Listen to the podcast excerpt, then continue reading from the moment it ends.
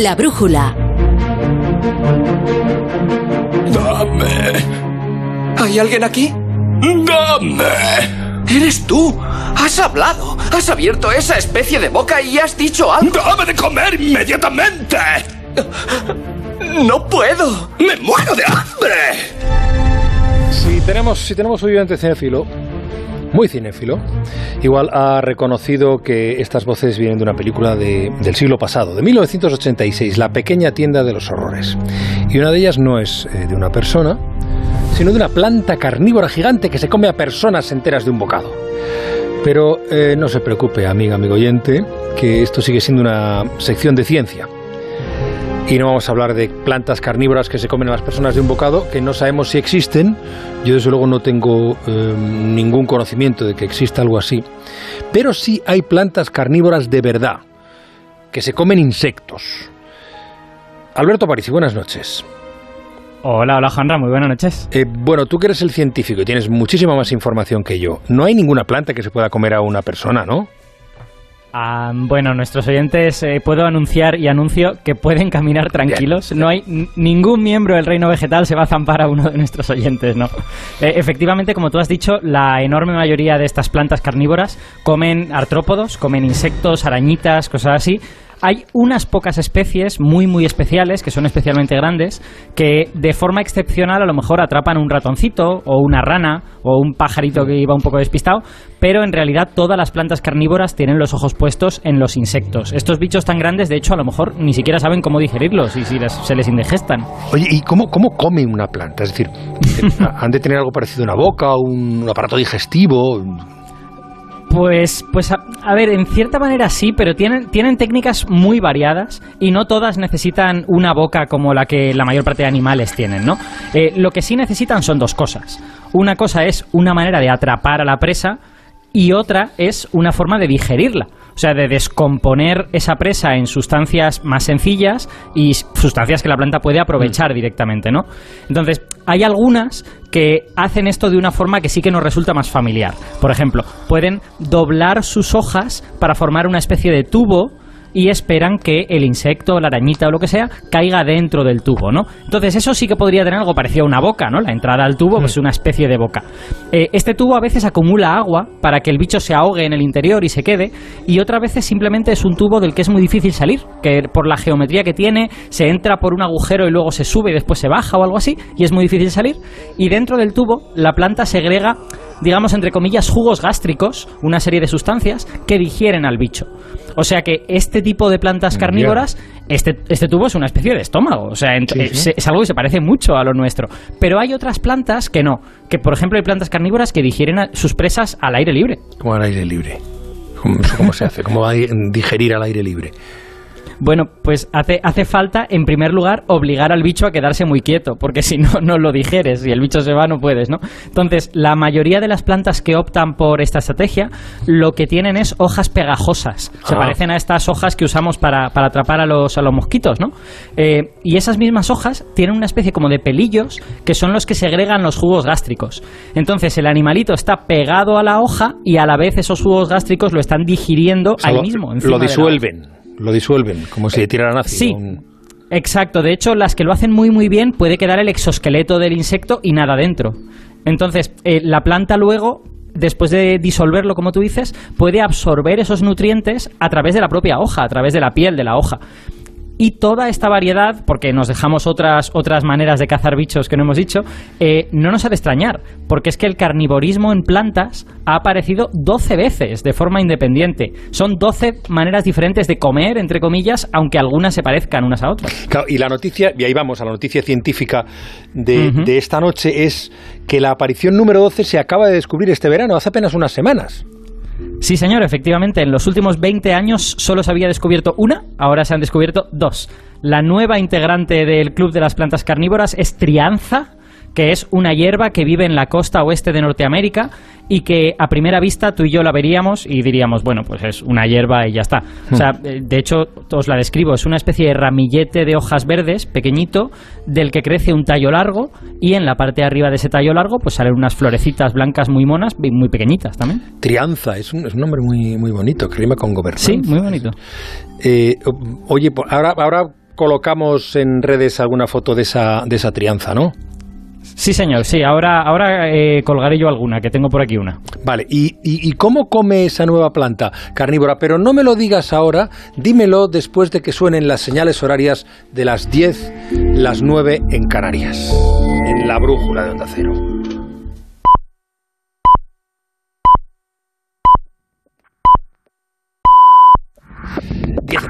Nueve en punto en Canarias.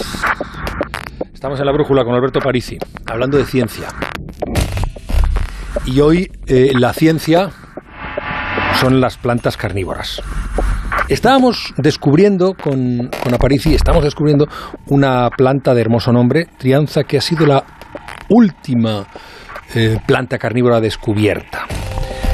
Y la describía como un, un, ramite de hojas verdes del que crece un tallo largo y en la parte de arriba pues salen unas florecillas blancas muy, muy monas y tal. ¿Y cómo come esa nueva planta carnívora? Habíamos dejado la pregunta en el aire. Bueno, pues esta planta carnívora come de una forma que no es la más fácil de ver a simple vista, que es la de las pegajosas. Realmente ese tallo tan largo que sale y que termina en flores es menos inocente de lo que puede parecer, porque está lleno de pelillos que segregan una de estas sustancias pegajosas y los famosos jugos gástricos también. Así que eh, lo que pasa es que muchos botánicos a lo largo del tiempo habían visto que cogían muestras de trianza en, el campo y que tenían insectos pequeños pegaditos al tallo pero solo ahora, en este año 2021, se ha podido demostrar que esos insectos no solo están pegados, sino que están siendo digeridos. Y ojo, esta, esta estrategia de trianza, aunque la parte de ser pegajosa es común, es, tiene una cosa que es muy peculiar, y que es que es de las pocas plantas carnívoras que pone su trampa cerca de las flores. Y esta es una estrategia muy temeraria, porque en realidad la planta quiere que los insectos vayan a las flores, la planta quiere que los, que los insectos polinicen las flores. Así que esto parece que vaya en su contra, ¿no? Porque los insectos van ahí y se mueren en lugar de polinizar. ¿Y cómo resuelve la planta ese problema? Pues eso no está claro, los, biólogos que han, que han escrito este artículo en PENAS todavía no lo saben, pero todo indica que lo que hacen es separar que los insectos que polinizan las flores son grandes, son cosas del tipo mariposas, escarabajos, y no se quedan pegados al tallo. Sus presas son bichitos más pequeños, son pues como mosquititos, pequeñas moscas, y digamos que la planta puede prescindir de estos bichos, que me polinicen estos otros más grandes y a estos pequeños me los como. Ya, eh, oye, y una pregunta muy llana, ¿por, qué solo unas pocas plantas son carnívoras? a lo mejor habría que mm. preguntar por qué son carnívoras. La capacidad de comer animales no les daría una ventaja que les haría ser mejores, más adaptadas que las plantas que no, que no saben comer. Bueno, pues curiosa, curiosamente, Juanra, es todo lo contrario. Y, oh. y, parece un poco antiintuitivo porque nosotros estamos acostumbrados a comer y nos parece que comer es como algo muy normal para la vida. Pero lo cierto es que las plantas normales, entre comillas, las que no se comen a nadie, son máquinas casi perfectas. Tú piensas que crecen utilizando agua, el CO2 del aire y unos cuantos nutrientes que hay en el suelo. En realidad son la leche. Y en realidad una planta carnívora está de alguna manera desperdiciando esos recursos, porque está haciendo cosas muy complicadas con su cuerpo. Hojas con forma de tubo, tallos pegajosos, jugos gástricos. parece que todo ese esfuerzo podría estar empleado en recoger agua y CO2 y en crecer y reproducirse. Las, las hojas pegajosas o los tubos, de hecho, se sabe que son peores para captar la luz del sol, que hacen peor la fotosíntesis. Entonces, son las plantas carnívoras las que parece que estén haciendo una apuesta equivocada, ¿no? Una apuesta rara. Claro, entonces la, pregunta es si es una especie de, de, falla o de fallo de la naturaleza. ¿Por qué existen plantas carnívoras y, y por qué ha ocurrido 12 veces exactamente? Pues la respuesta, y yo creo que esto es lo más bonito porque nos hace aprender algo de, cómo funciona la naturaleza, es que las plantas carnívoras son expertas en sobrevivir donde nadie más puede sobrevivir. De hecho, si observas la ecología de todos estos grupos de plantas carnívoras, prácticamente todas viven en lugares que siguen el mismo patrón. Y el patrón es, tienen mucha luz, tienen mucha agua, pero tienen suelos extremadamente pobres en nutrientes. Las plantas necesitan que en el suelo haya nitratos, que haya fosfatos, que son sustancias que, son fundamentales. Sin nitratos, por ejemplo, no puedes hacer la fotosíntesis. Ese, ese nitrógeno lo necesitas para la fotosíntesis. Y el típico lugar con mucha luz, mucha agua y suelos pobres es un pantano. Y muchas plantas carnívoras efectivamente son plantas de pantano. Entonces, ¿qué es lo que hacen las plantas carnívoras? Lo que han hecho es decir, vale, estos nutrientes están en el insecto yo puedo sacar esos nutrientes de esta mosca si me aprendo a comer esta mosca. Entonces, la, la planta carnívora, si pudiera, sacaría eso del suelo, se dejaría de estas complicaciones, estas cosas tan difíciles. Pero aprovecha que vive en este sitio en el que la luz le sobra, el agua le sobra, puede ser un poco menos eficiente en eso, y, pero a cambio voy a extraer de estos bichos lo que ninguna otra planta sabe extraer. Por, eso este comportamiento ha evolucionado tantas veces, porque ha aparecido donde quiera que se daban estas condiciones tan específicas y tan complicadas. En realidad las plantas carnívoras son las supervivientes del reino vegetal, son las únicas que se atrevieron a hacer lo que ninguna otra planta se le habría ocurrido hacer nunca, que es comer. Ya. Bueno, pero qué, qué cosas. Espera, espera un segundito, eh, Aparici, antes de, de despedirnos o saludar a los compañeros de tertulia que andan por aquí. José Peláez, buenas noches. ¿Cómo estamos, Juanra? Me- em, yo encantado de saludarte, como siempre, pero has visto lo que aprendes en esta tertulia. Segundo día Yo, que a vienes, es te que colocamos de- aquí con, con Aparici y sus plantas carnívoras. No, no, Y increíble. ya te vas a esto, casa además, esto de las plantas carnívoras eh, que van a por presas pequeñas, eh, bichos insignificantes, apuestas equivocadas, me estaba recordando un poco la mesa de partidos. Fíjate lo que es la vida, ¿eh? Sí, Y es las verdad. juventudes, las juventudes de los partidos, ¿no? Hola, Chapopolaza, ¿cómo estás? Hola, perdón, que me he colado. no, no, no, está colado. bien, está bien, está bien. Sí. Eh, sí, me parece una buena aproximación a la, a la mesa camilla de Cataluña. Eh, no, pero hablabas de partidos. ¿Mesa de partidos? ¿Eh? ¿Qué, qué has dicho? No, yo decía Pero- juventudes de los partidos. No, pero... eh, eh, eh, En la José, mesa.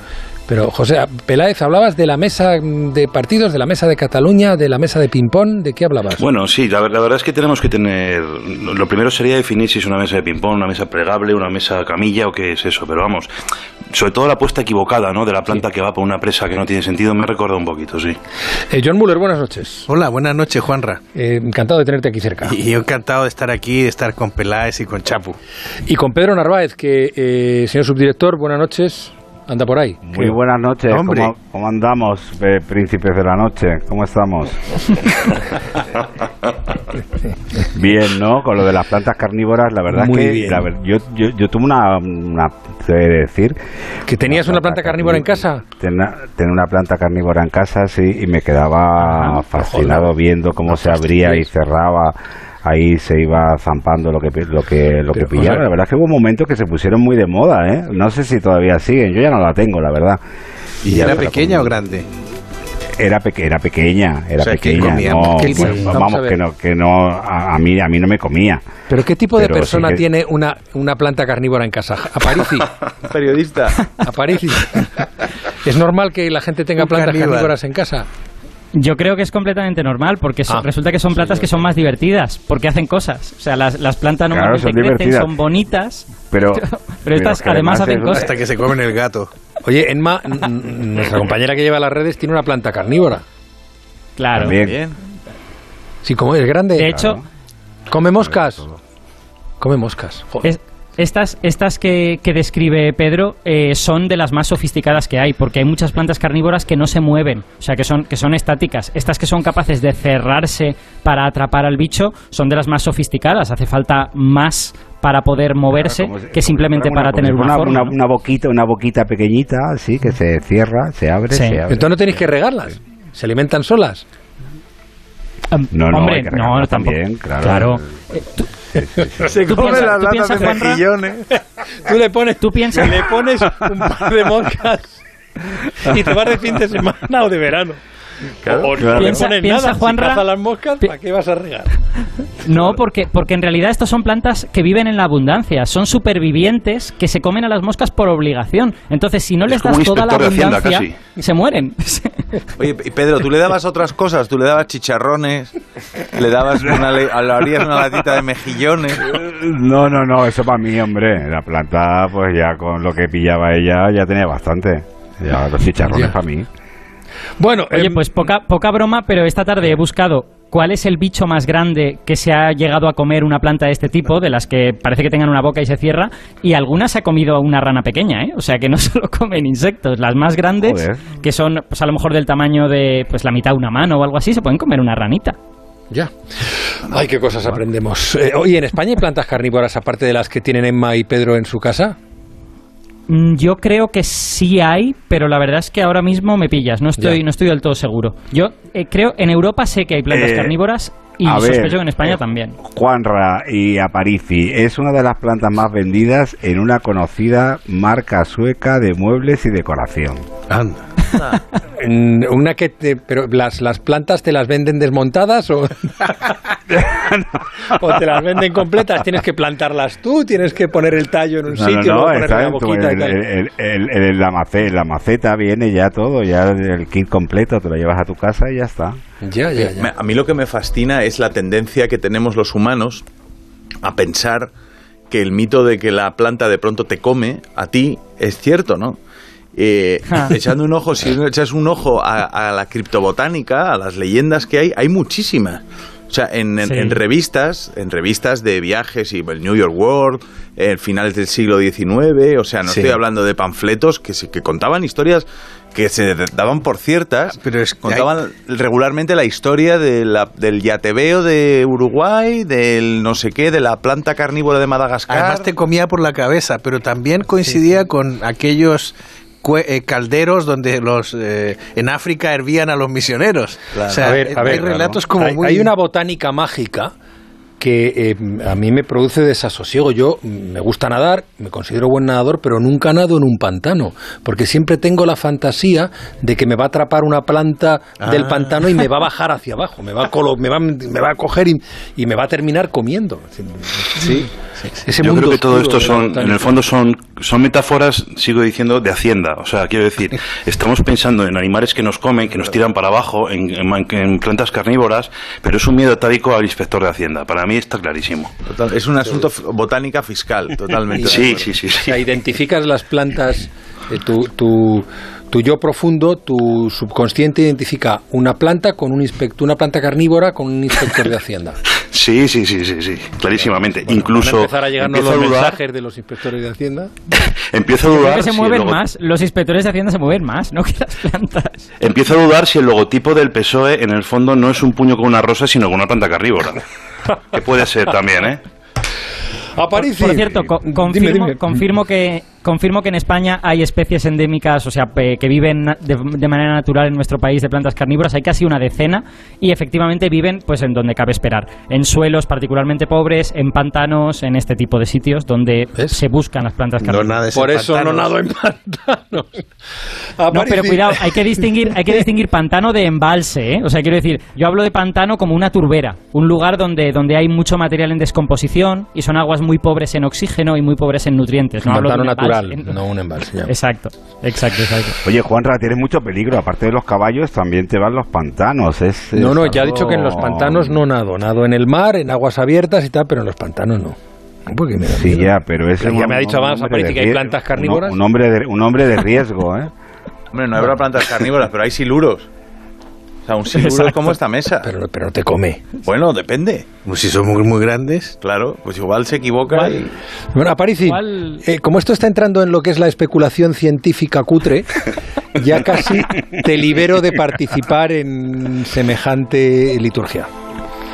Así Correcto, que nos vemos la semana que viene. la semana que viene nos vemos. Cuídate mucho. Chao. Chao. Chao, Aparici. La brújula. Si eres accionista de Naturgy, ya